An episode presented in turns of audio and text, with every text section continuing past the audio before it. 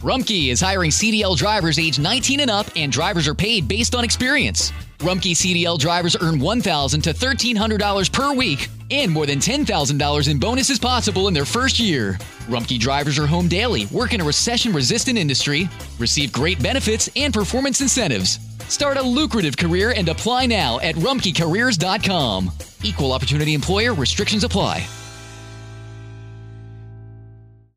Este verano, si buscas productos que hidraten y que te den una piel firme sin gastar una fortuna, cuenta con Olay. Primero elimina las impurezas con el limpiador Olay Collagen Peptide 24 Cleanser. Después aplica el hidratante Olay Collagen Peptide 24 Moisturizer en el lindo frasco blanco. Es libre de fragancia y en solo dos semanas notarás una piel más firme. Prepárate a lucir tu mejor rostro. Ahora obtén 2 dólares de descuento en ambos productos. Encuéntralos en tu tienda más cercana y en olay.com.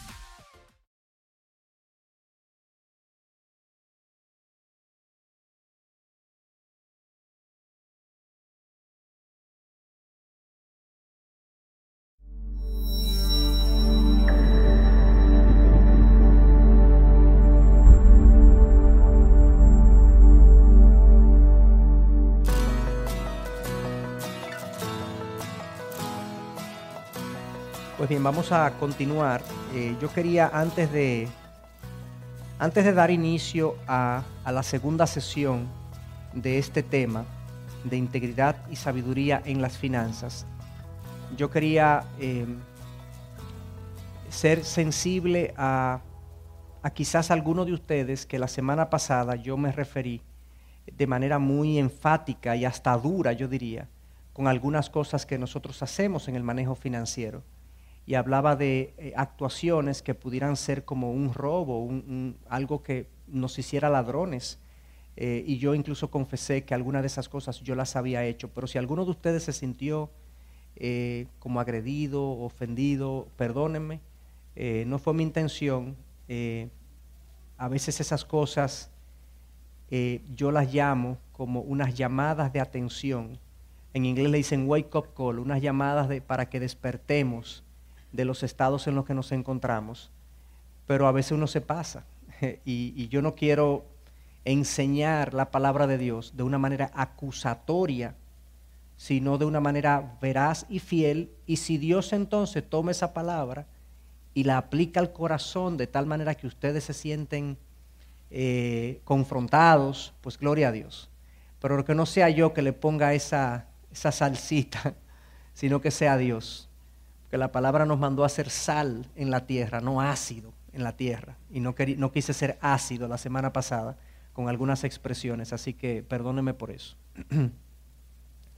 bueno, pues antes de, iniciar, eh, yo quisiera dar una breve, un breve resumen de lo que vimos la semana pasada. Como recordarán, eh, la sesión eh, anterior se titulaba nuestro manejo del dinero habla de lo que somos y decía que la forma como nosotros manejamos nuestras finanzas, nuestras posesiones, nuestros recursos, la forma como nos, como nos manejamos económicamente, es una indicación de lo que hay en el corazón. Y quisiera leer algunas citas que resumen lo que vimos la semana pasada.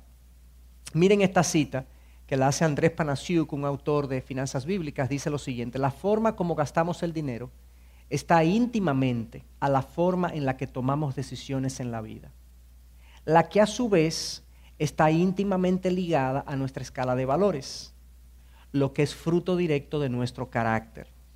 No sé si ven la, cadena, la relación, vamos de atrás para adelante. El carácter, dice él, el carácter eh, que yo tengo tiene un set de valores de valores, de cosas que yo aprecio, valoro, persigo. Esos son los valores de una persona. Las cosas que para ti son importantes, las cosas que tú persigues. Entonces tu carácter eh, determina tus valores, sostiene tus valores. Y los valores que tú tienes determinan tus decisiones. Por ejemplo, si para mí es importante, de hecho, un valor, la familia, y yo digo, la familia es un valor, eh, ciertamente, mucha gente lo dice, pero del dicho al hecho hay mucho trecho, dicen, ¿verdad? Si la familia es un valor, ¿cómo ustedes comprobarían en la vida de una persona que la familia es un valor? ¿Por dónde ustedes empezarían? Yo, empezaría diciéndole, ok, tú dices que la familia es un valor. déjame ver tu agenda. si es que tiene una agenda, si es que maneja una agenda. Déjame ver tu agenda, a ver qué, qué tiempo tú le das a tu familia. Y número dos, déjame ver ese tiempo que tú le das, porque algunos dicen, no, no, yo no le doy mucho tiempo, pero el que le doy es bueno, es un tiempo de calidad. Ok, déjame ver qué, cuál es tu dinámica familiar, a ver si realmente tú te entregas de corazón a tu familia para ver si lo que tú dices que es un valor realmente se manifiesta en la realidad de tu vida. Entonces, eh, dice, la forma como yo gasto el dinero, si para mí es importante el qué dirán de mí, en la forma como yo gasto, para mí, yo, tengo muy pendiente lo que la gente dice de mí, la percepción que los otros tienen de mí. De hecho, yo creo que el éxito se refleja en la forma como yo ando, visto, qué me pongo, a, qué sitios voy. O sea, yo tengo en la, en la mente, yo creo que el éxito se refleja ahí. Entonces eso es un valor para mí. Para yo reflejar el éxito, yo tengo que ir a ciertos lugares, vestir de cierta forma, andar en cierto tipo de carro, porque eso es lo que yo entiendo que es importante en la vida. Y eso me lleva a gastar el dinero de una cierta manera, ¿correcto? Y así sucesivamente, simplemente algunas ilustraciones. O sea que esto va en línea con lo que veníamos hablando. La forma como yo gasto mi dinero, como yo lo invierto, como yo lo uso, va a determinar cómo yo tomo decisiones y eso está ligado a nuestros valores, que está determinado por nuestro carácter. Otra cita que creo que también habla de, la, de lo mismo, pero es más eh, escueta, sucinta, breve. La forma en que manejamos nuestro dinero es una demostración externa de una condición espiritual interna. La forma como manejamos nuestro dinero, en que manejamos nuestro dinero, es una demostración externa de una condición espiritual interna. Y yo creo que eso va en línea con todo lo que vimos la semana pasada. Por lo tanto, si eso es así, si esas dos citas que acabamos de decir son así, yo creo que son así por, por lo que vimos la semana pasada, de que la palabra habla consistentemente de que cuando una persona incluso nacía de nuevo, recuerden el caso de Saqueo, Saqueo nació de nuevo, inmediatamente la primera reacción de Saqueo fue comenzar a compartir lo que él tenía, comenzar a ser generoso, eh, dejó de ser un acumulador y comenzó a ser un dador de sus recursos. Eh, indicaba una condición espiritual interna ahora, ese, ese cambio. Si eso es así, entonces podemos concluir lo siguiente. Mis problemas financieros requieren mi cambio. Grietas producto de zapata no se resuelven con empañete. Eso es una forma de decirlo. De la misma forma, los problemas financieros recurrentes no los resuelvo a menos que cambie yo. Mírenlo de la siguiente manera, haciendo uso de esta analogía de la construcción. Si uno ve una pared agrietada, eh, para uno que uno no es técnico, eh, el que no es ingeniero, digo para uno el que no es ingeniero, la ve y uno atina inmediatamente a decir, no, eso es lo que hay que ponerle un poquito de masilla, llámate un pintor, pone un poquito de masilla y pinta eso. Eh, tú haces eso y a los cuatro días la grieta vuelve y sale. Oye, entonces tú dices, oye, pero ese pintor es un chapucero. Ese pintor es un chapucero porque mira cómo está la grieta, la grieta que él tapó. Seguramente usa una porquería de masilla, ¿verdad? Y vuelvo y traigo al pintor o traigo otro pintor y le digo, mira, cómprame una masilla buena porque ya vino un pintor y tapó eso. Y viene otro pintor con una mejor masilla y hace el trabajo y a los cuatro o cinco días está la misma grieta. Y dice, oye, me parece que este país la gente no sirve, yo te digo a ti. Lo va a tener que hacer uno el trabajo, ¿verdad? No, pero finalmente consultamos a un ingeniero y el ingeniero viene y te dice, no, no, no, es que eso es una grieta. O sea, el grosor de esa grieta, lo que hay, evidentemente, hay una indicación de que hay un problema de zapata. De que si tú no corriges, tú tienes que reforzar una viga, algo, una columna, algo pasó aquí que está produciendo esa grieta consistente que viene de abajo. De la misma forma, cuando nosotros vemos personas que están de manera recurrente enfrentando situaciones de déficits, de deudas, nunca le da lo que ganan para sostenerse. Eh, hay tensiones constantes en la casa para poder cubrir las necesidades o tensiones constantes con la familia en cuanto al manejo del dinero. Y eso se mantiene en el tiempo y van a consejería y uno le dice, bueno, pero vamos a hacer lo siguiente, pues, ¿por qué tú no te abres una cuentecita eh, de ahorro, pon ahí lo que tú entiendes que la casa necesita y tú lo otro, eso es como, un, como una especie de masillita que tú lo pones, pero tú no profundizas con la persona y tú le dices, fulano, es que tú tienes un problema en tu corazón de que tú crees que el dinero es lo que te da valor y por lo tanto tú siempre estás tratando de vivir por encima de tus posibilidades porque tú quieres declarar algo al mundo por medio de tu estilo de vida. De que a ti te ha ido bien, de que tú estás bien, de que tú eres igual que los otros y cosas así o, u otras cosas. Pero hay un problema de, de zapata en tu carácter que se está manifestando en la forma como tú gastas el dinero y que nunca te da lo que tú tienes. Entonces, los problemas financieros, fíjense ahí que dice, recurrentes, porque honestamente, hermanos, cualquiera cae en un hueco financiero un mes, o sea, no conocemos los palos de los carros, ¿verdad? Me dio un palo el carro, nadie estaba contando con eso, pero la transmisión se le dañó y hay que gastar 30 mil pesos en la transmisión, ¿verdad? O se me enfermó un hijo, o se me enfermó el papá y no lo tengo en el seguro, porque los viejos no lo cogen en los seguros ya. Entonces hay que, hay que hacer un serrucho eh, y yo no estaba contando con eso, porque la, realidad es, hermanos, que la mayoría de nosotros vive lo comido por lo servido. O sea, vive lo que entra lo que sale. y estamos ahí, entonces cualquier cosa que disloca ese equilibrio produce un problema. Entonces hay situaciones que son eh, razonables y que son, hay que esperarlas, porque son parte de la vida. Pero cuando yo veo una persona o una familia que recurrentemente está en una situación financiera, yo tengo que decir, aquí hay un problema de fundamentos de zapata que está produciendo, hay una toma de decisiones incorrectas en la zapata de la familia que está produciendo un déficit recurrente, una deuda recurrente que no se resuelve. Entonces, por eso es que mis problemas financieros, si se van a resolver, los recurrentes, requieren mi cambio. No es simplemente que yo entienda más finanzas, y que yo entienda no, sino que yo entienda la dinámica de mi corazón que genera esos problemas financieros en los que yo estoy consistentemente eh, envuelto. La única manera entonces de mejorar nuestra situación económica actual es el movernos hacia un nivel de ideas y valores más altos de aquel nivel de ideas y valores que nos llevó hasta el lugar en el que nos encontramos hoy en día. Tiene que haber un cambio de ideas y valores, tiene que haber un cambio de verdad que me lleve a cambiar en mi forma de tomar decisiones y de yo gastar mi dinero y yo invertir mi dinero y yo decidir lo que hago. Entonces, digamos que ese es el resumen, aplicación de la semana pasada. De ahí entonces, yo quisiera revisar con ustedes hoy dos principios claves para el manejo financiero. Recuerden que estamos poniendo las grandes piedras primero para luego poner las piedras más pequeñas. Estamos viendo las grandes cosas que determinan los detalles. Entonces yo diría que estos son los principios más globales en cuanto al manejo financiero eh, personal que la Biblia tiene.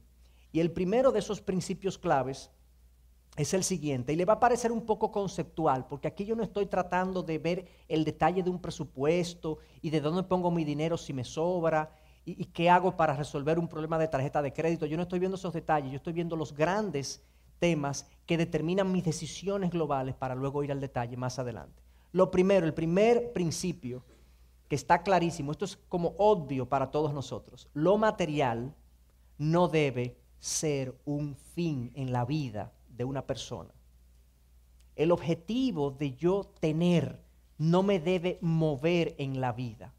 Yo puedo tener, yo debo tener, porque al final lo material cubre necesidades yo debo sostener una familia, tenemos necesidades, tenemos también aspiraciones que son legítimas, pero eso no debe ser el moto de mi vida, el objetivo de mi vida.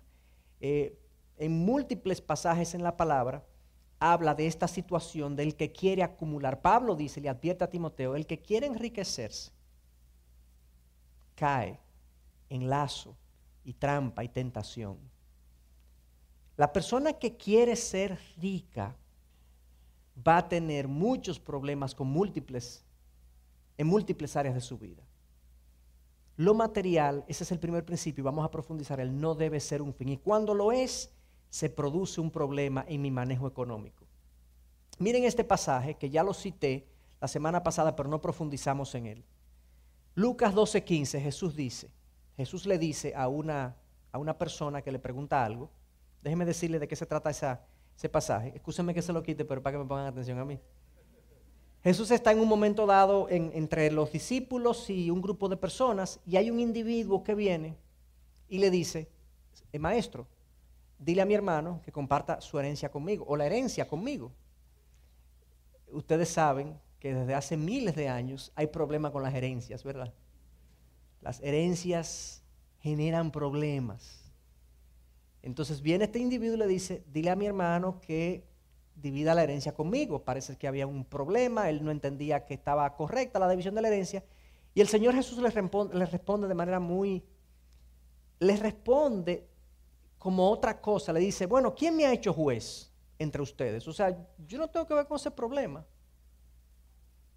Pero ahora él salta a la lección espiritual y le dice entonces, le dice esto. Y les dijo, estad atentos y guardados de toda forma de avaricia, porque aun cuando alguien tenga abundancia, su vida no consiste en sus bienes. Primero Jesús dice, a mí no me meten en ese lío. Yo no soy juez entre ustedes. De hecho, e-, era válido decirlo porque honestamente, Jesús no tenía ninguna autoridad, ni legal ni espiritual, sobre esa familia. El hermano, que se estaba cogiendo su herencia aparentemente, no le iba a hacer caso a Jesús porque Jesús le dijera, mira, divide las cosas. Jesús dijo, yo no tengo autoridad sobre ustedes. Ahora yo sí te puedo decir algo. Y eso fue lo que Jesús discernió en el corazón de este individuo. Tú tienes un problema de avaricia. Aparentemente este individuo estaba reclamando algo que no le correspondía. Y al reclamar algo que no le correspondía, lo estaba llevando a un conflicto familiar. Aquí vemos entonces ahora el deseo de tener produciendo un conflicto familiar. Y si tú le preguntas a este individuo que le pedí de Jesús eso, quizás él decía, no, no, es que mi hermano es un, injusto, pero aparentemente él tenía una visión distorsionada y Jesús se la trata de corregir y le dice, estad atentos y fíjense que es una eh, advertencia general porque él lo pluraliza, estén atentos y guárdense de toda forma de avaricia porque aun cuando alguien tenga abundancia, su vida no consiste en sus bienes. Vamos a deshilachar un poco eso. Primero, ¿qué es la avaricia? En términos sencillos, la avaricia es deseo de tener más y más y más. O sea, si yo tengo deseo, por ejemplo, imagínense que yo ando en un vehículo, no sé, año 2009, 2010, y yo quiero tener un vehículo 2015, 2014, digo, bueno, ya necesito cambiarlo porque este me va a comenzar a dar problemas. Ese deseo de cambiar ese vehículo puede ser legítimo, es legítimo y no necesariamente es avaricioso. Es que ya hay una necesidad de cambiarlo porque, de hecho, quedarse con el vehículo de tanto tiempo sería una mala decisión. Ahora hay gente que cambia el vehículo y a los seis meses quiere otro vehículo y a los seis meses quiere otro vehículo. Ese deseo de tener y acumular más y más y nunca sentirme satisfecho y contento con lo que tengo. Como que nunca hay un punto donde uno llega y uno dice, estoy tranquilo. Siempre hay una ansiedad. La avaricia se caracteriza por una ansiedad de comprar, una ansiedad de estrenar, una ansiedad de disfrutar la novedad. Y eso se da a todos los niveles. ¿eh? Se da al nivel del celular, de la mochila, de la computadora, del carro, del apartamento, de la decoración, de los muebles, de la cortina. Es una ansiedad. Incluso hay gente que vive avariciosamente para sus hijos. O sea, quieren ver a sus hijos siempre con el último modelito, con el último conjuntico, con los últimos zapaticos, porque son mis hijos. Entonces cuando llegan a la universidad, el hijo tiene que tener el, carro más bonito, el carro... Es un deseo, es como que te transfiere también la avaricia hacia la familia, porque esa familia me representa a mí. Y, en la avaricia, yo no voy a entrar totalmente ahí, pero en la avaricia hay una mezcla de cosas, hay una, hay una mezcla de valores mundanos. Está la idea de que lo que yo tengo y poseo me da un estatus, un nivel. En mi mente, mi valor está asociado al nivel de las cosas que yo consumo. Cuando yo voy a un buen restaurante, por ejemplo, el avaricioso y va a un buen restaurante, él quiere que lo vean que él está ahí. Y entonces ahí, él es una persona extremadamente sociable. Fulano. yo quiero que me vean, yo quiero que me asocien con ese restaurante que tiene un nivel que lo que estamos aquí sabemos que somos nosotros que podemos estar aquí, ¿ok? Hay una mezcla de eso. El valor se asocia con lo que tengo, por un lado.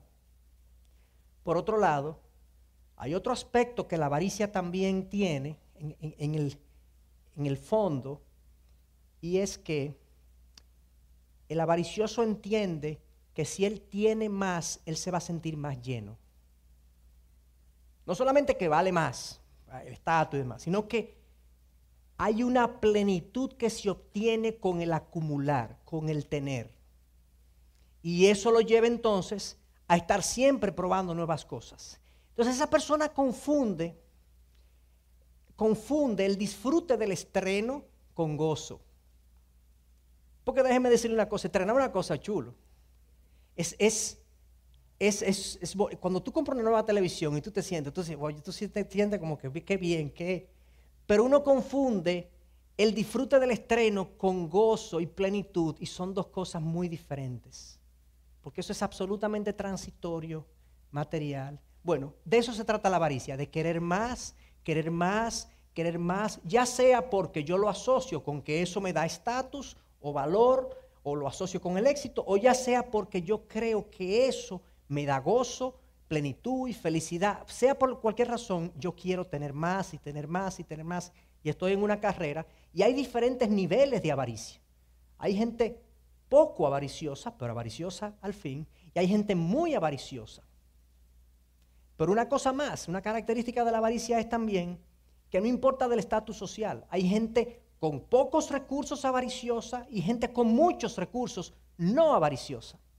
El hecho de que una persona tenga muchos recursos no lo hace una persona avariciosa. Y el hecho de que una persona sea de escasos recursos no lo hace eh, no avariciosa. Puede ser muy avaricioso, pero no tiene. Desea, desea, desea, desea. Y el otro tiene, pero no vive en esa, en esa hambre por tener y acumular, porque entiende que aunque tiene, al final eso no es lo que me llena. Y él, él lo tiene claro. Entonces, cuidado con pensar que los ricos son los avariciosos y los pobres no lo son, porque entonces no diagnosticaríamos bien el mal de la avaricia. Entonces, eso es la avaricia. Pero fíjense algo interesante también en este pasaje. Estad atentos y guardaos. Aquí hay una advertencia. Jesús está eh, diciéndonos que la avaricia tiene como, hay un aspecto de sutileza en que si no nos cuidamos pudiera eh, eh, entrar en el corazón sin casi percatarnos. Estad atentos y guardaos. Eh, otra traducción dice, y cuídense de toda forma de avaricia. Si tú no estás atento, si tú no te cuidas, tu corazón con facilidad se pudiera ir en la dirección de asociar lo material con valor personal, de asociar lo material con gozo del alma. Y esa, si no te cuidas, si no estás atento, puedes caer en esa situación. Y por eso es que Jesús hace esta advertencia. Y ahora dice explícitamente, ¿por qué? ¿Por qué que le advierte Jesús? Porque aun cuando alguien tenga abundancia, tú puedes tener todo lo que tú quieres, su vida no consiste en su... La vida. Cuando habla de la vida, ¿qué se refiere Jesús aquí con la vida? en sentido amplio lo que la vida es y representa y te puede entregar, lo bueno de la vida, es lo que Jesús está diciendo, no consiste en tener muchos bienes. Tú puedes tener poco y tener vida. Puedes tener mucho y no tener vida. La vida no consiste en la abundancia y en los bienes que la persona posee. Qué gran lección, qué gran advertencia, qué aguda, qué pocas palabras, pero qué profundo está esto. Entonces, de eso se trata ese pasaje. Esta, esta cita creo que resume bien lo que el Señor está diciendo y lo que nosotros acabamos de explicar. Esta es una de las banderas rojas de peligro que el Señor hizo y que la mayoría de la gente en la actualidad no parece considerar mucho. Cristo dijo mucho acerca del peligro de las riquezas, pero no hay demasiadas personas que le tengan miedo a las riquezas. La codicia no es considerada en la práctica como un pecado en nuestros tiempos. Si alguien quebranta el sexto o el octavo mandamiento, es marcado como un criminal y queda cubierto de oprobio. Pero puede quebrantar el décimo y solo está siendo empresa. El décimo mandamiento es no codiciarás, no serás avaricioso, no desearás más y más y más y más y más. Eso es lo que dice el décimo mandamiento. Pero ese mandamiento es constantemente violentado y nada lo considera un pecado. La gente puede ser, hay licencia para la avaricia en nuestra época. Hay una película que se llamaba Licencia para matar, ¿verdad? Como que él podía matar y tenía permiso. Bueno, hay como una licencia para la codicia, porque de hecho, incluso eh, yo lo he visto esto en, los, en los círculos empresariales, la ambición de una persona es aplaudida. Y la ambición en todo el sentido. Cuando la, la persona es ambiciosa y se vuelve agresiva incluso, ambiciosamente, en términos de su, de su, de su avance profesional y de cómo hacer negocios, de cómo avanzar, eso es aplaudido, eso es bueno en el, ámbito de muchos negocios. Pero la realidad es que lo que la palabra de Dios dice es totalmente contrario a eso. La palabra de Dios aplaude la empresa, aplaude la iniciativa, aplaude el ser trabajador e industrioso y ser excelente en todo. Lo que no aplaude es que tú creas que eso, el tener, acumular y lograr, te va a llenar, te va a sentir pleno o te va a dar un valor que ya tú tienes por el hecho de que eres creado a la imagen de Dios, y más aún aquellos que nos consideramos hijos de Dios. Entonces, implicaciones del pasaje, ya yo hablé de esto, pero simplemente revisando. La avaricia me tienta a pensar que la vida depende de los bienes. Eso es una idea muy común. La gente piensa que la vida, el valor, la plenitud, e, el sentido de propósito en la vida me lo da lo que yo tengo. Y la avaricia, cuando soy avaricioso, me tienta a pensar en esa dirección. Jesús dice, la vida es más que poseer. De hecho, hay otros aspectos de la vida que debemos perseguir. Hay dinero que empobrece. De hecho, hay dinero, hay dinero que yo me gano que me hace sentir mal. O me debería hacer sentir mal. Hay dinero que yo debería rechazar porque hay un dicho por ahí que dice que hasta, hasta ¿cómo es? lo grande hasta Dios lo ve. ¿Cómo que dicen? Hay cosas, hay, hay cosas, hay prácticas, hay, hay formas, hay negocios, hay acuerdos, hay, hay dinero que yo no debo tener, que no me corresponde, que no es mío, que, que no procede, que violenta una norma ética, moral, espiritual de Dios. Y por lo tanto no es legítimo que yo lo tenga. Ahí entonces, en este pasaje vemos claramente lo que es el engaño de las riquezas. Ustedes saben que Jesús se refirió en un momento dado en Mateo 13, 22, eh, se habla de que la parábola del sembrador, el, sembrador salió a sembrar y tiró la semilla. Y la semilla cayó en diferentes tipos de terreno. La semilla representa la palabra de Dios. Entonces, la palabra de Dios fue tirada y una semilla cayó en el camino, otra cayó entre espinos, otra cayó en piedra, otra cayó en buena tierra. Hay un terreno de esos, la que cayó entre espinos, que es caracterizado, es la analogía de las espinas es de las riquezas. O sea, la semilla que cayó entre espinos es la semilla que cae en un corazón avaricioso, en un corazón que quiere riqueza, que quiere acumular. Y dice que las espinas ahogaron la palabra. Pero dice algo, dice específicamente, las preocupaciones de este mundo y el engaño de las riquezas ahogaron la palabra. ¿Cuál es el engaño de las riquezas? ¿A qué se refiere Jesús con el engaño de las riquezas? Bueno, básicamente, si la riqueza fuera una persona y diera un discurso, ¿qué ustedes creen que la riqueza diría? La riqueza nos dice hoy en día, yo te puedo llenar, yo te doy valor. Si tú me tienes a mí, lo tienes todo. Si tú me tienes a mí, lo puedes todo. Si tú me tienes a mí, la gente te va a respetar. Si tú me tienes a mí, la gente te va a buscar. Si tú logras tenerme, es porque tú eres capaz. De hecho, si tú me tienes, tú eres más que los demás. ¿No diría eso la riqueza? Eso es lo que la gente piensa.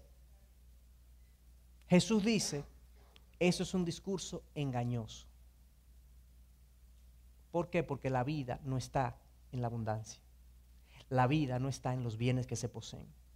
Y Eclesiastés 5, versículo 1 en adelante, habla el gran sabio Salomón y dice, el que ama la ganancia no se sacia de ganancia. Lo dice uno de los hombres más ricos de la historia. El que, el, que, el que ama la ganancia no se sacia de ganancia. Es como el que, creo que hice esa comparación del que bebe agua de sal. La semana pasada la hice. El que bebe agua de sal y cree que se está quitando la sed cuando en realidad se está envenenando. Y cada trago le da más sed. Y mientras más se tiene, más bebe. Y mientras más bebe, más daño se hace. Así es más o menos la riqueza el efecto de la riqueza en un corazón avaricioso. Si yo no estoy atento, me guardo y, y, me prevengo de caer en la avaricia que Jesús, de la que Jesús advierte.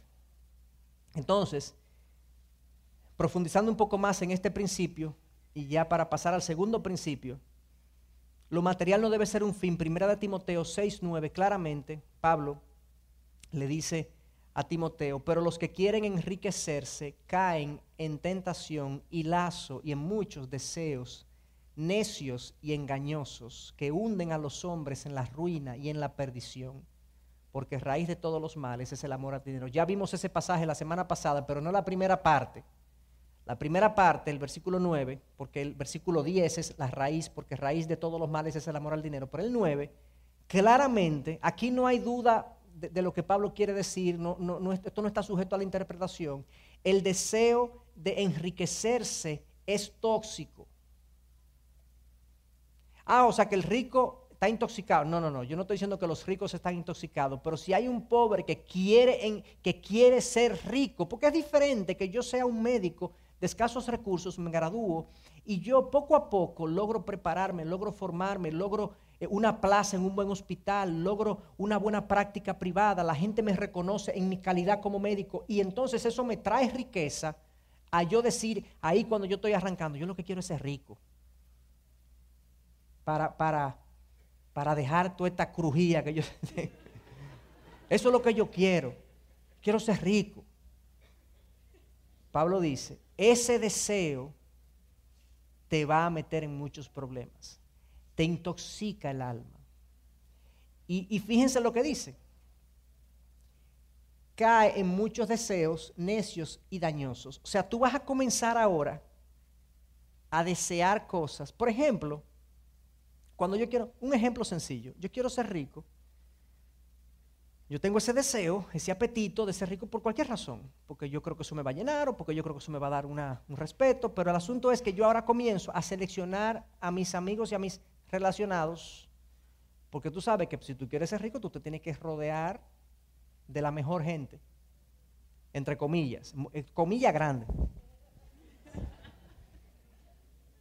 Entonces yo ahora tengo, oigan lo que yo tengo, ahora yo tengo un deseo, a ver si, es un, si no es un deseo necio, yo no tengo deseo de juntarme con gente que me edifique, con gente que me aporte, con gente que tenga una buena familia, con gente que... con hombres fieles, con mujeres piadosas. No, no, yo tengo un deseo de juntarme con gente rica. Porque yo me tengo que codear con la gente rica, porque yo asocio que eso me va a permitir es, eh, escalar. Eso es un deseo necio. Y así como ese, hay muchos deseos necios y dañosos que provienen de mi deseo de enriquecerme. Y Pablo dice, eso hunde a los hombres en ruina y en la perdición. Muchos hombres comenzaron con el deseo de ser ricos y lo lograron y perdieron su familia en el intento. Tienen mucho dinero, no tienen con quién disfrutarlo. Y en el proceso incluso, cuando se le llamaba la atención, decían, yo lo hago por mi familia. No, tu familia te necesita contigo. Eh, te necesita con ellos. En fin, yo soy un mayordomo, no un dueño. El primer principio es, lo material no debe ser un fin en la vida del ser humano. Si lo es, produce problemas produce daño, produce toxicidad hacia el alma y hacia los demás, produce destrucción. Lo segundo es que yo soy un mayordomo de los bienes que poseo o que administro y no un dueño. Según la Biblia, de quién es lo que tú tienes. Bueno, comencemos a leer algunos pasajes y deduzcamos lo que dicen. No hay que pensar mucho para deducirlo. Del Señor es la tierra y todo lo que hay en ella, el mundo y los que en él habitan. El Señor dice, mía es la plata, mío es el oro, declara el Señor de los ejércitos. Además, la tierra no se venderá en forma permanente. Eso fue una parte de la ley judía, no es para ahora, para nosotros. Pues la tierra es mía, porque vosotros sois forasteros y peregrinos para conmigo. Angie's List is now Angie. Summer is the perfect time to book your next home project. From lawn care to a new patio, Angie makes it simple to connect with pros who can get the job done right. See reviews, upfront pricing, and instantly book hundreds of projects. Plus, when you book and pay through Angie, we'll cover your project up to the full purchase price plus limited damage protection with our happiness guarantee. Check out Angie.com and for more on the happiness guarantee, go to Angie.com forward slash happiness hyphen guarantee.htm. Summer happens at Speedway because everything you need for summer happens at Speedway. Like drinks, drinks happen. The freshly brewed drink, the splashed over ice drink, the wake you up drink, the cool you off drink, the make your brain hurt for a minute drink. All poured however you want them, whenever you want them, all summer long. So on every hot day, you have something cold to sip. Speedway, summer happens here. And now, get any size fountain or speedy freeze for just 99 cents. Excludes maximum. Claramente, y estos son tres, voy a poner más, pero estos son muestras de múltiples pasajes que hay de este principio. Dios es el dueño de todo, eh, posee todo eh, y, y, nos posee a nosotros incluso. Deuteronomio 10, 14, aquí el Señor tu Dios, al Señor tu Dios pertenecen los cielos y los cielos de los cielos, la tierra y todo lo que en ella hay. A mí me gusta esa expresión. Dice, yo poseo la tierra, pero lo que está adentro también. Lo que, está lo que hay dentro de la tierra es, dice Dios, es mío. Job 41:11, ¿quién me ha dado algo? Eso es Dios preguntándole a Job, ¿quién me ha dado algo para que yo se lo restituya? Cuanto existe debajo de todo el cielo es mío. Y eh, el Señor le dice a David, si yo tuviera hambre, no te lo diría a ti, porque el mundo es mío y todo lo que en él hay. Wow. Incluso la capacidad de yo hacer riquezas, miren lo que dice el Señor en Deuteronomio 8. Mas acuérdate del Señor tu Dios, porque Él es el que te da poder para hacer riquezas, a fin de confirmar su pacto, el cual juró a sus padres, como en este día. Además dice 1 Samuel 2.7, el Señor empobrece y enriquece, humilla y también exalta. Wow. Una y otra vez, una y otra vez, Primera de Corintios 6:20, pues por precio nosotros habéis sido comprados. Por tanto, glorificad a Dios en vuestro cuerpo y en vuestro espíritu, los cuales son de Dios. O sea, le pertenecemos a Dios aquí primero por creación y luego por redención. O sea, Dios nos creó y por tanto Él es nuestro dueño. Dios nos redimió y nos compró por sangre y somos nuestro dueño. Aquellos que hemos puesto nuestra fe en Cristo, aquellos que no hemos sometido a su señorío en nuestras vidas y somos sus hijos, somos eh, posesión especial de Dios. Entonces, cuando uno ve todos esos pasajes, uno dice, bueno, ¿y qué yo tengo? Bueno, la conclusión es, yo no tengo nada realmente. Técnicamente, técnicamente uno no tiene nada. O sea, yo no tengo la titularidad. Yo puedo tener un título humano que me dice que yo tengo un pedazo de tierra, un apartamento, no sé cuánto, pero al final, final, en último caso, en la propiedad cósmica de las cosas, yo no tengo nada. Y entonces, me encuentro con este pasaje que dice que el ser humano, como salió del vientre de su madre, desnudo así volverá, yéndose tal como vino. Nada saca del fruto de su trabajo que pueda llevarse en la mano. Ay, qué verdad. Nada. Yo no me llevo nada. Ustedes conocen la historia del individuo, de la persona que le dice a su familia que su último deseo, bueno, uno de sus últimos deseos, es que lo entierren con todo lo que él posee. Y de hecho, eh, eh, uno se ríe, pero los faraones egipcios en la antigüedad entendían que tus posesiones y tus servidores te seguían. Y por lo tanto lo enterraban con tesoros y lo enterraban con esposas y lo enterraban con siervos. Oigame, usted, a ver, o sea. y se, y se, y se enterraba un grupo de gente para que sirviera y honrara y, y estuviera con el faraón que se fue adelante o se fue o se murió y lo enterraban con copas y con oro y monedas y bueno, este individuo le dice a su esposa que él quiere que lo entierren con todo lo que él posee y el individuo fallece, muere y gente sabía que él tenía este deseo. Y hay una persona que se acerca a la esposa y le pregunta, eh, bueno, ¿y cómo tú al final, qué se hizo con ese deseo, esa petición? Ustedes saben que a una persona falleciente no se le niega ningún deseo. Entonces ella dijo, sí, sí, no, yo claro, yo lo, yo lo honré. Y, ay, ¿cómo tú lo honraste ese deseo? Bueno, yo le hice un cheque y se lo puse en la caja eh, de todo el dinero que él posee, todo su patrimonio, para que lo cobre. Eh, en realidad es una manera, yo- no, es, no es una historia real, es una ilustración. En realidad, cuando uno la, ve la gente a veces acumular, parecería que mucha gente piensa que se va a llevar lo que, lo que logra, lo que acumula. Cuando uno ve el agarre de mucha gente, incluso hacia el final de su vida. Yo, conozco casos de conflictos de personas de 70 y pico de años, de 80 años, que están peleando por un dinero. Yo, o sea, no hay que ser, o sea, hermano, eh, le quedan pocos años para ser generoso, o sea, ya, ya, suelta. Uno, uno, uno, eh, así que uno nace, uno nace así, los niños nacen así, mira así. Y uno se trata de, uno se pasa la vida tratando de que el niño abra, abre, abre, comparte, comparte. Esa es la palabra, mira, lo que es comparte. Es la palabra de los primeros cuatro años. Comparte, mi hijo, comparte. Comparte. Usted no le.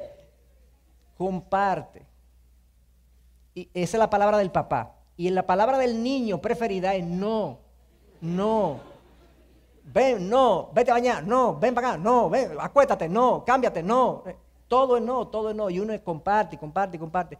En realidad, en su esencia, el, niño es, es- es, la, es la- materia prima humana. Eh, Nosotros somos acumuladores por naturaleza, nacemos así, somos egoístas por naturaleza. Los científicos humanistas que no creen en el Señor, no creen en la naturaleza humana que de la vida dice, dicen, no, eso es instinto. Bueno, es un instinto egoísta, decimos nosotros. Sí, es un instinto egoísta. Porque ¿por qué el niño no nace queriendo compartir? No, no, él nace así.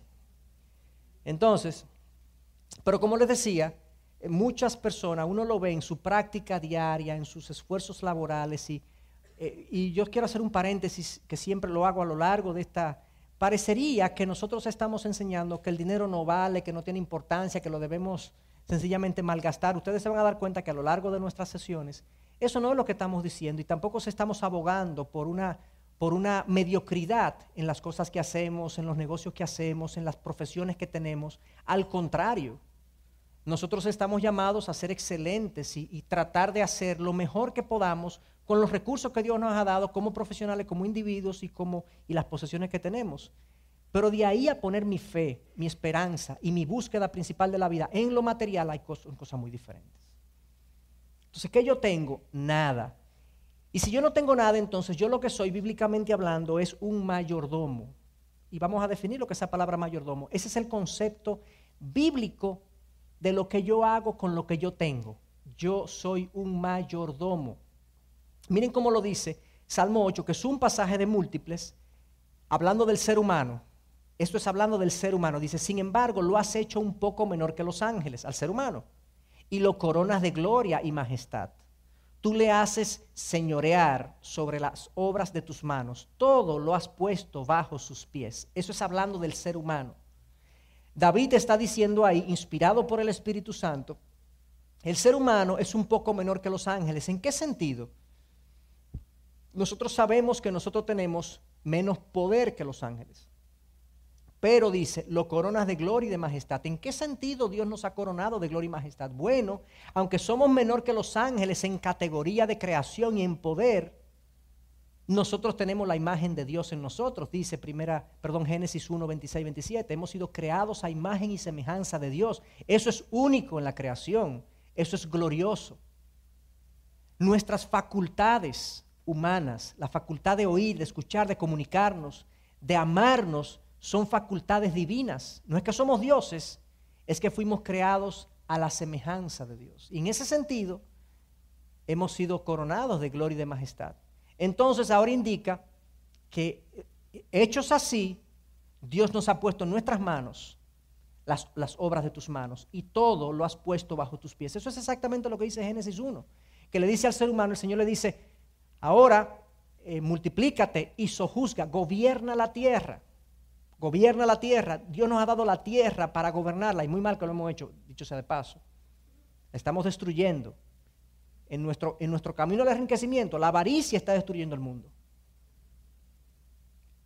Pero Dios nos, lo ha dado y seremos responsables por esas cosas. Entonces, somos, esto es lo que llamamos la mayordomía de Dios hacia el ser humano. Dios nos ha hecho mayordomos, nos ha puesto su creación a nuestra disposición para que nosotros la administremos y llevemos a cabo los propósitos de Dios.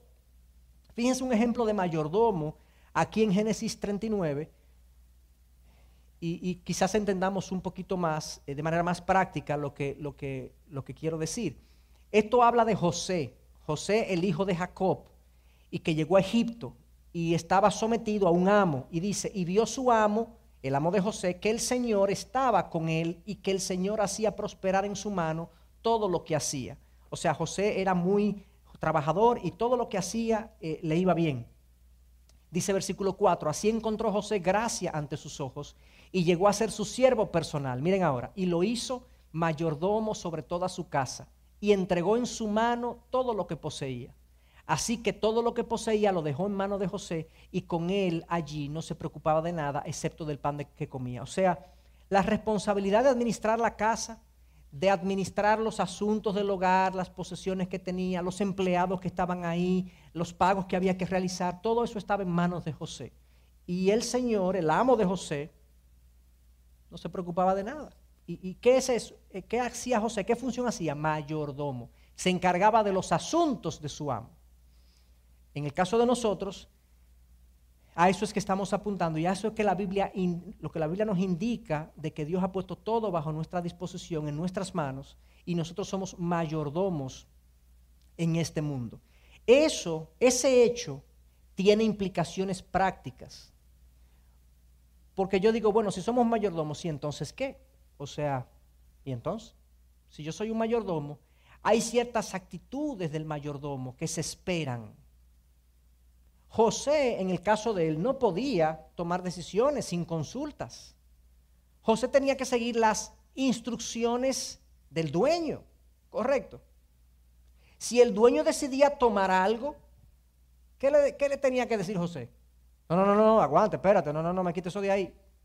¿Qué, ¿Qué pasa, José? O sea, es el dueño que lo está pidiendo, tú no puedes. O sea, el mayordomo, entendiéndose mayordomo, hay ciertas actitudes y formas de actuación en cuanto a lo que administra que se esperan de él. Veamos algunas cosas prácticas en ese sentido. Primero, ¿qué hace el mayordomo ante las diferentes circunstancias económicas? Nosotros podemos tener diferentes circunstancias. La primera de ellas, la que nadie quiere, las desdichas económicas. Bueno, el mayordomo acepta las desdichas económicas. Job 1.20 es un ejemplo.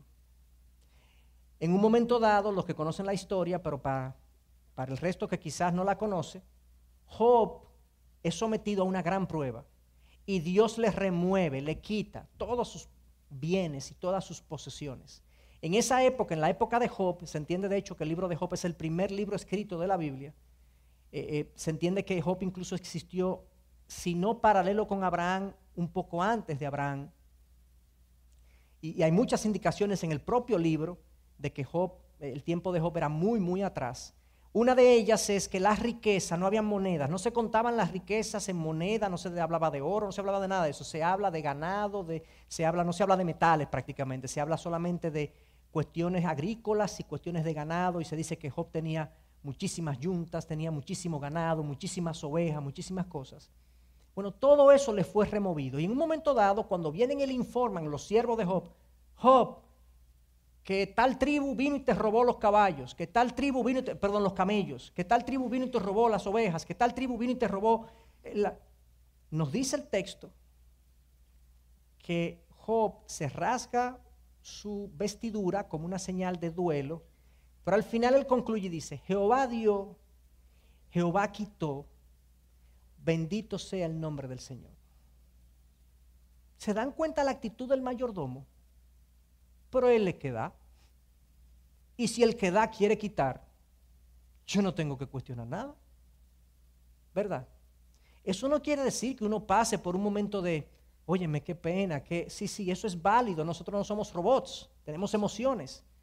Pero en el fondo, fondo, hay una quietud, que es la actitud del mayordomo, porque el dueño decidió hacer otra cosa con los bienes. Fue el dueño que decidió hacer otra cosa con los bienes eh, que tenía Job. Y entonces, el mayordomo, lo primero que hace ante las desdichas económicas, él no dice, primero, nosotros sabemos que una desdicha económica no es una indicación de que Dios no me ama. ¿Estamos de acuerdo? Dios me puede amar en medio de las desdichas económicas. Y quizás la desdicha económica es una evidencia de su amor, porque Él está tratando conmigo. Quizás yo tengo un problema de avaricia, quizás yo tengo un problema de idolatría con el dinero. Quizás Dios quiere hacer otras cosas, no solamente en mí, sino en otros que están alrededor de mí. Y Él va a usar eso como parte de su plan para glorificarse en mi vida. Bien, todo eso implica que cuando yo recibo una desdicha económica, yo tengo una actitud que se espera de mí. Pero otra cosa, el mayordomo, el éxito ajeno no le afecta.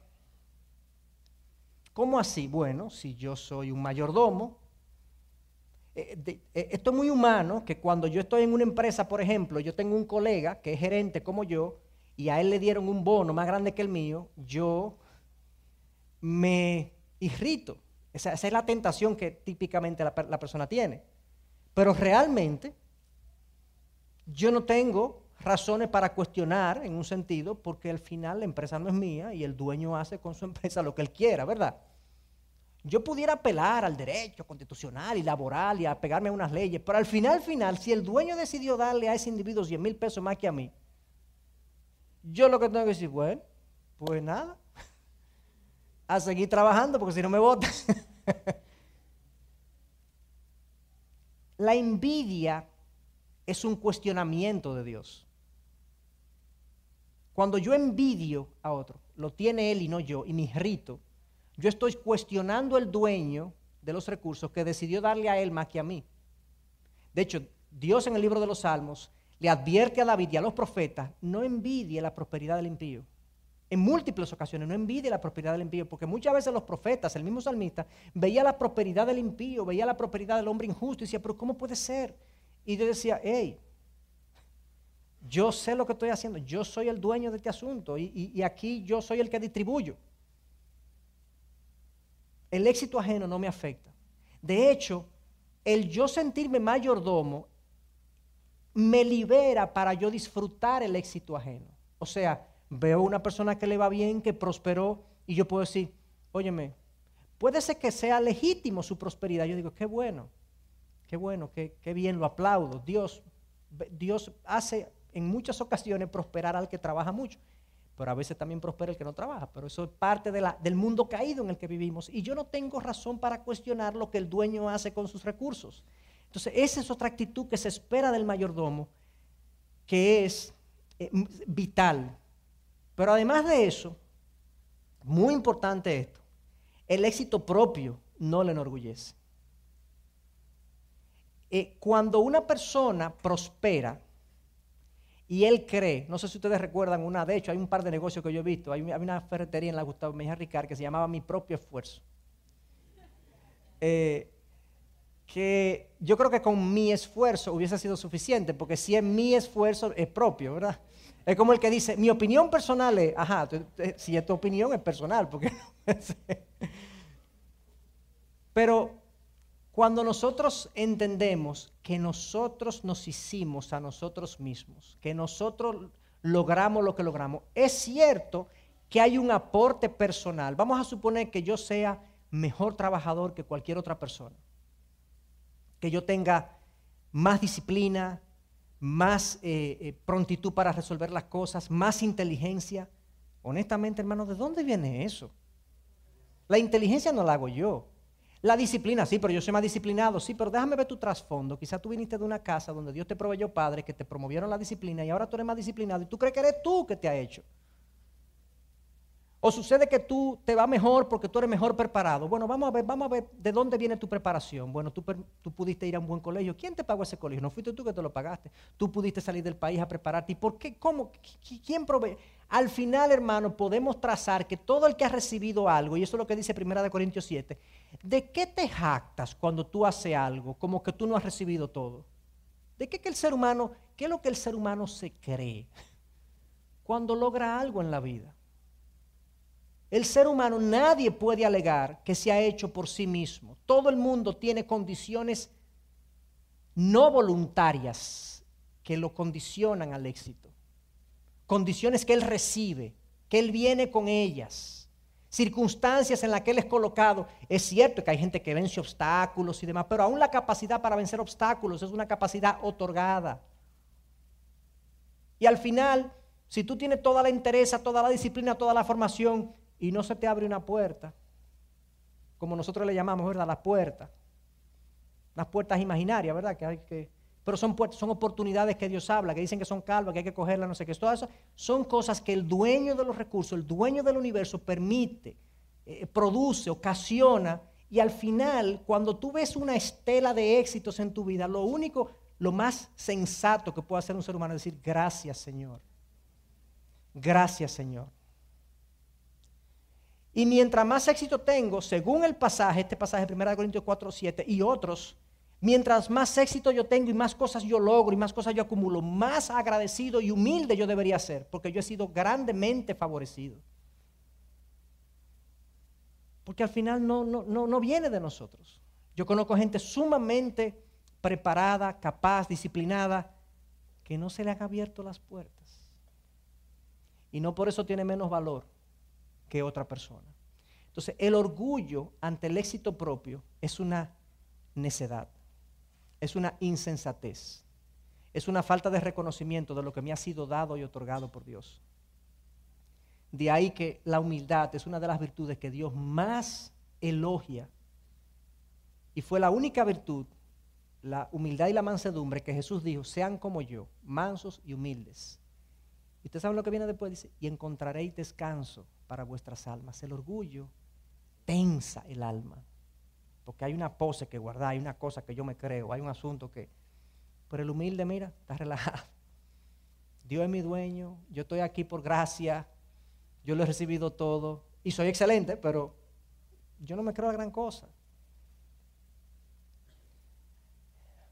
Y por último, el mayordomo confía en la provisión de Dios. Mateo 6, 26 y 27, el Señor Jesús hablando de este tema, de la riqueza, acuérdense cómo concluye. Ese pasaje se concluye diciendo, miren las eh, hierbas del campo, como Dios la viste, miren las aves del cielo, como Dios se las alimenta, y concluye al final, no estén ansiosos por ninguna de estas cosas. Dios sabe que ustedes necesitan estas cosas, por tanto, estén tranquilos y confíen en que Dios les proveerá.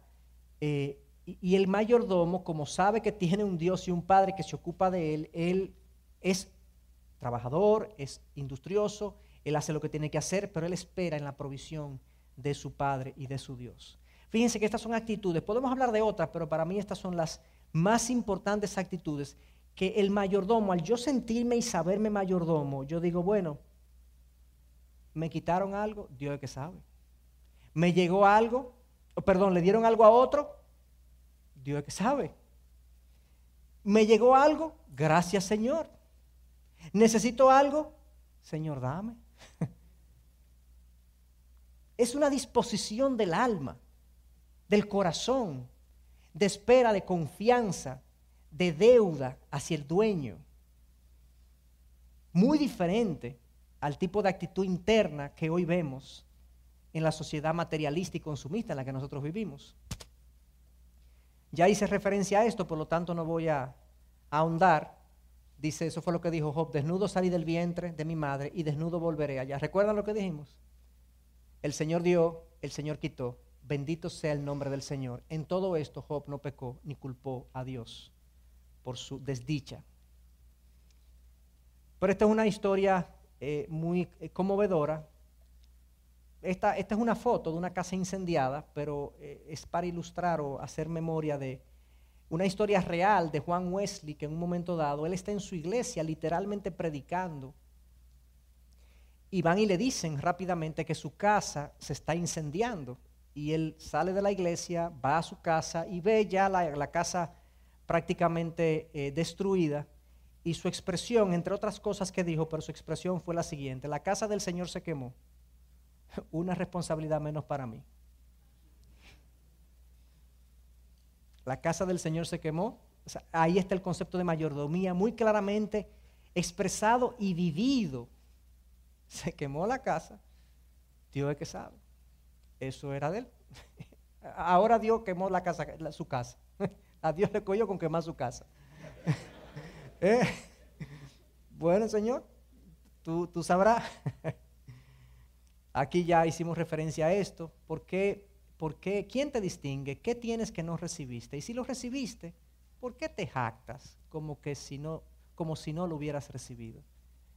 Esto está hablando de los dones espirituales, pero también es aplicable a toda la vida, porque todo viene de Dios, obviamente.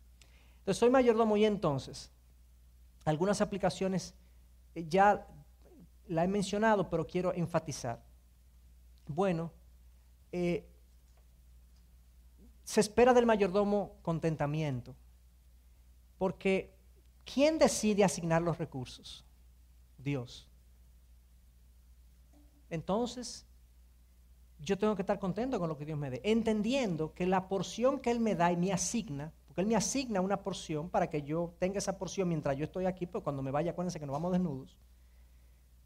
Entonces, esa porción que Él me da es la porción que yo necesito justamente la porción justa que yo necesito para que sus propósitos en mi vida se cumplan tal cual.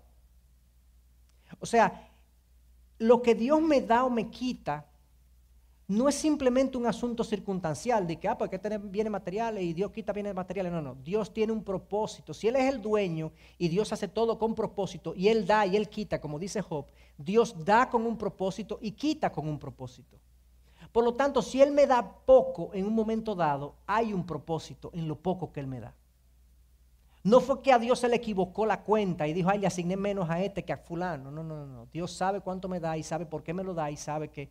Y de mí se espera entonces contentamiento. Pablo decía en Filipenses 4, yo he aprendido a contentarme cualquiera que sea mi situación. Sé vivir en pobreza, sé vivir en abundancia, y concluía, todo lo puedo en Cristo que me fortalece. A mí me encanta la expresión, he aprendido. Porque así como le digo que el mayordomo está contento, el mayordomo en principio no sabe cómo hacer eso. Pablo dice en Filipenses 4, he aprendido. Así que a veces Dios tiene que someternos a nosotros a una serie de circunstancias donde yo aprenda a estar contento con lo que Dios me da con lo poco que Dios me da. Lidiamos mucho, luchamos mucho con el contentamiento cuando tenemos poco, pero aquí una vez más hay un mito de que el rico está contento. No. La falta de contentamiento puede ser un mal en el pobre y en el rico. Aún con lo mucho que tiene, hay gente que se siente insatisfecha y descontenta. Increíble. No es un problema de cantidad, es un problema de corazón. Es un problema que si yo tengo un corazón avaricioso, no importa cuánto yo tenga, Eclesiastes 5.1 dice exactamente eso, dice, el que ama la riqueza no se sacia de riqueza. Yo tengo y quiero más, yo tengo y quiero más, porque yo nunca siento que mi tanque se llena, porque tengo un corazón avaricioso que me genera un descontento permanente. Entonces una pregunta para mí, bueno, ¿qué tan contento, tranquilo yo me siento con lo que Dios, con la porción que Dios me ha dado?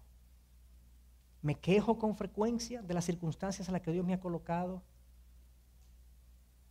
Me mantengo irritable porque no, no estoy tranquilo, contento con las condiciones en las que Dios me ha colocado, me ha, me, ha conducido. Eso es lo primero eh, que tenemos que ver, o una de las cosas que tenemos que ver. Número dos, el mayordomo comparte intencionalmente. Lucas 12, 33. Este es un pasaje de múltiples y lo vamos a ver. Hay toda una sesión de la vida de generosidad que vamos a compartir más al final, pero simplemente mencionar aquí. Lucas 12, 33 dice el Señor, acumulados tesoros en los cielos, donde la polilla ni el óxido corroen y demás, y, y acumulados bolsas en los cielos. ¿Y cómo es dando, compartiendo Así es que se acumula tesoros en los cielos. Y cuando digo compartir intencionalmente, eso es muy importante porque a veces compartimos coercitivamente. O sea, compartimos porque, oye, porque no tenemos otra opción, ¿entiendes? Porque es que es obligado. Imagínate, fulano, hay que darle, pues, oye, hay que darle. Pues.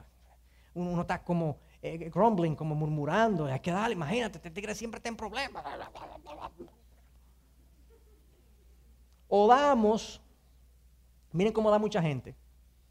Ingreso tanto, entonces tengo gasto de tanto, gasolina de tanto. No necesariamente todo el mundo tiene esa organización, pero imagínense que la gente tuviera esa organización y gana tanto y gasta tanto, ta, ta, ta, ta, ta, ta, ta. Línea final, si me sobra doy.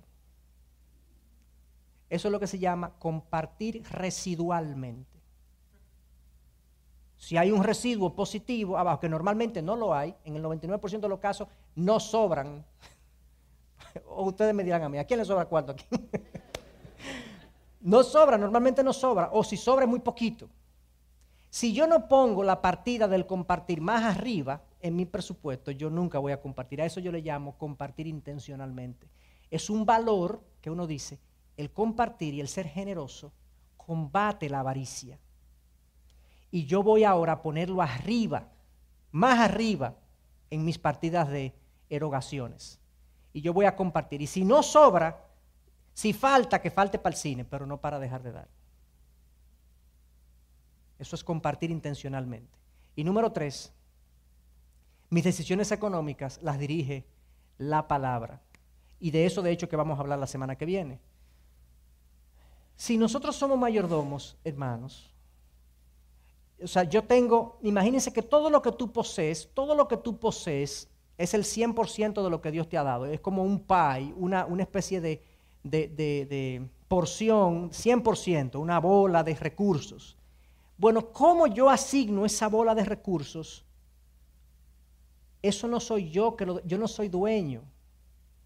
¿Cómo quiere el dueño que yo lo haga? Esa es la pregunta del mayordomo. Señor, imagínense a José tomando decisiones sin consultarlo con su amo Imagínense un mayordomo que toma decisiones de manera inconsulta. Y puede ser que yo no tenga que pedirle permiso a Dios para comerme un helado. De eso no es que estamos hablando. Pero las grandes decisiones económicas de la vida, las líneas estratégicas de cómo yo me manejo económicamente y financieramente, tienen que estar determinadas por los principios de la palabra. Y claro que hay un espacio para comerme un helado con, con mis hijos. Claro que hay un espacio para entretenerme. Eso es parte de la vida y Dios quiere que disfrutemos las cosas pero hay aspectos en el manejo que tienen que estar muy claros. Eso de hecho es parte de las prioridades de la vida, las prioridades de Dios. Pero tengo que tener un equilibrio en las cosas que hago y tienen que estar alineados con la palabra.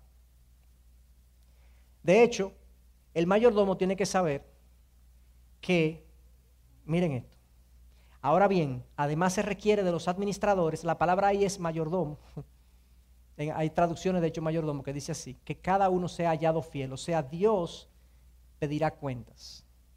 Se requiere que los mayordomos sean hallados fieles ante las cosas que administran. La pregunta es, la pregunta para el mayordomo, ya y con esto concluimos, ¿qué quieres, Dios, qué quieres que yo haga con tus recursos? ¿Qué, es lo que tú quieres que yo haga con tus recursos? Esa es la pregunta básica del mayordomo. Eh, la idea de toda esta sesión ha sido como, vamos a poner nuestro puesto.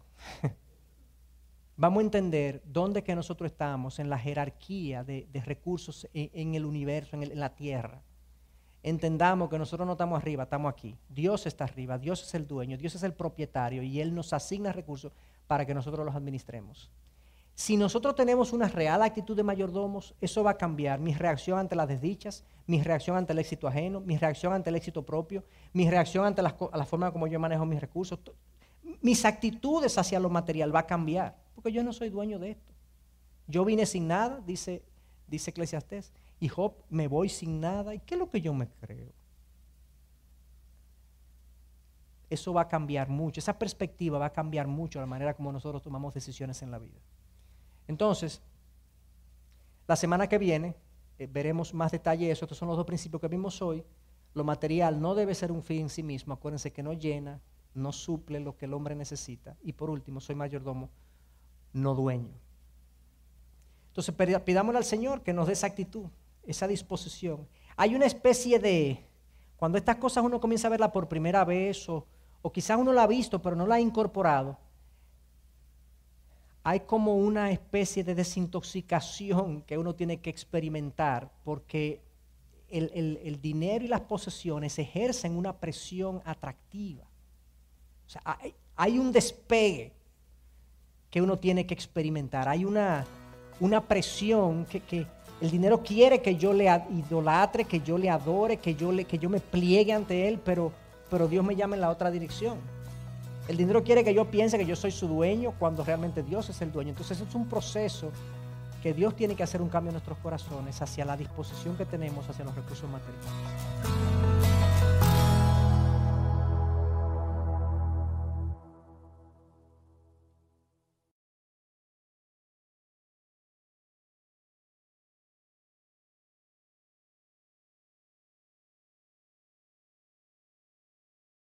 Te preocupas por tu familia, entonces ¿por qué darles solo huevos ordinarios cuando pueden disfrutar de lo mejor? Egglands Best, los únicos huevos con ese delicioso sabor fresco de granja, además de la mejor nutrición como 6 veces más vitamina D, 10 veces más vitamina E y 25% menos de grasa saturada, además de muchos otros nutrientes importantes. Así que ¿por qué no darles los mejores huevos? Porque la manera en que cuidas a tu familia no tiene nada de ordinario, solo Egglands Best. Mejor sabor, mejor nutrición, mejores huevos.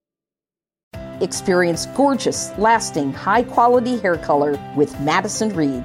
Find your perfect shade at madison reed.com and get 10% off plus free shipping on your first color kit. Use code RADIO10.